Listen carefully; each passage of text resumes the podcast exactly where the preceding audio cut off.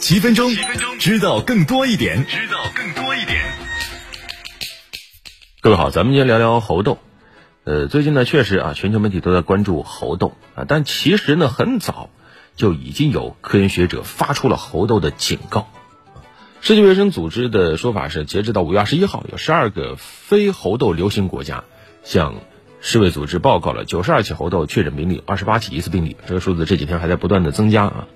这次在欧美多国发生的猴痘呢，有多个特点啊，表现为国家地区不同，传播链不同，时间持续比较长，传播方式和过去的传统方式也有变化，所以判断很有可能演变成一种变异的或者新的疾病。刘教说清楚，你别看现在欧美地区啊闹得凶，但实际上和它传统的非洲地区发病数相比，那还是少啊。猴痘其实在自然界出现了好几千年了，肆虐人间才几十年。一九五八年，猴痘在猴子身上被发现，然后一九七零年，刚果金就发现了第一例人感染这个病毒的病例，当时是一个九个月大的男孩，啊，之后好多年一直是个地方性的疾病啊。猴痘并非说只和猴子有关啊，甚至它真正的来源有说法是非洲的本土啮齿动物，像什么松鼠啊、冈比亚巨鼠啊等等啊，它是一种。比较罕见的病毒性人畜共患病，和过去天花病人的症状非常的相似，但是呢，临床严重程度会低一点啊。初期症状主要是发烧、头疼、肌肉酸痛、淋巴结肿大等等，之后，呃，就是面部和人体的大范围皮疹，严重者会死亡。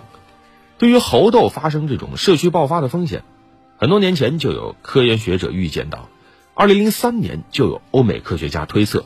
说虽然天花已经消除了，但是呢，仍可能存在保存了相近病原体的动物宿主池，其中就包括且不限于猴痘。虽然说那个时候猴痘啊传播力不是很强，但是呢，科学家担心它可以在人群中形成偶发的持续传染链，而且因为大家已经消灭了天花嘛，所以人类没有再持续接种天花疫苗，天花的群体免疫水平会逐渐回退。当时就预计。像猴痘的再生数就会不断的提升，未来有一天有可能会爆发出来。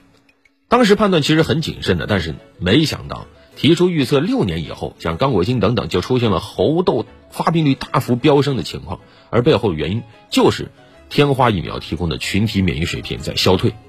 刚果金的猴痘疫情有多猛呢？一查吓一跳啊！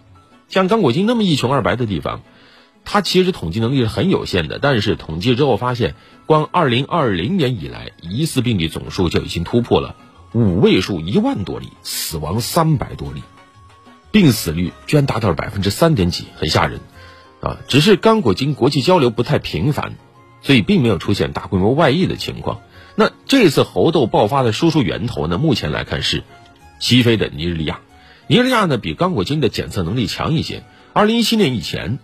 尼日利亚有三十九年没闹过猴痘疫情了。二零一七年开始死灰复燃之后，一下子确诊五百多例，死亡八例。而二零二零年以后呢，尼日利亚病例数出现了减少。目前推测不是说得病的人少了，而是因为受到了新冠疫情的影响，所以检测能力下降。所以实际上在中非、西非，猴痘的发病率是在连年看涨。但是呢，因为没有影响到发达国家，所以没有被媒体重视。那现在。西方国家也突然爆发，而且让人担心的什么呢？因为过去猴痘只是一种罕见的热带病，几乎所有的确诊病例要么有疫区旅行史，要么有疫区进口动物的接触史，但是这次没了。而且呢，从现在统计数据来看，倍增时间只有一点三天，成了一个传染性特别强的大毒株。难怪西方国家现在是严防死守啊！以前说的只有输入病例，只有有限人传人啊，传染链传不到几代就会断。现在都被打破了。对此，长期从事这个热带病流调工作的一位伦敦专家说，有三种可能：一种是有超级传播事件；一种呢是病毒特性发生了非常糟糕的这种变异的变化；又或者说是易感人群的特性发生了变化。到底是哪一种？现在还需要研究。最担心的是，这三种糟糕的现象都发生了。你像。有没有超级传播事件？目前来看，西班牙的三十例和葡萄牙的二十三例病例，绝大多数都和当地的某桑拿浴有关。这在当地语言的这个桑拿浴啊，有个不是什么正经的桑拿浴。对此，世界卫生组织负责传染病防治的这个执行主任海曼就说了：“现在来看，这个猴痘病毒很可能是以性传播或者生殖器传播的形式进入的人群。相当多的猴痘病例是在当地的这个性健康诊所发现的。而至于说这个变异呢，那目前来看在做测序啊。当然，猴痘病毒呢，因为技术原因啊，测序工作实际上是比较麻烦的。目前为止，呃，在葡萄牙、比利时、美国有三条初步完成的测序结果，这三条序列相互同源啊，属于相对病死率更低的西非猪系。但是呢，发现葡萄牙序列和美国序列的分支突变数量有点多了啊，比起过去发现的序列多出了四十多个突变，这是很奇怪的，因为。正常情况下，猴痘病毒它的这个变异速率是很低的，整个基因组每年一两个左右的突变就不错了。但是如果这一次啊，就是最后实锤的话，那它的变异数量超标了整整五到十倍，就比较意外了。那么现在大家就担心了，猴痘会不会传入中国，又或者会不会在全球引发大流行呢？要知道，咱们也是自上世纪八十年代左右就停止接种天花疫苗，也牛痘了。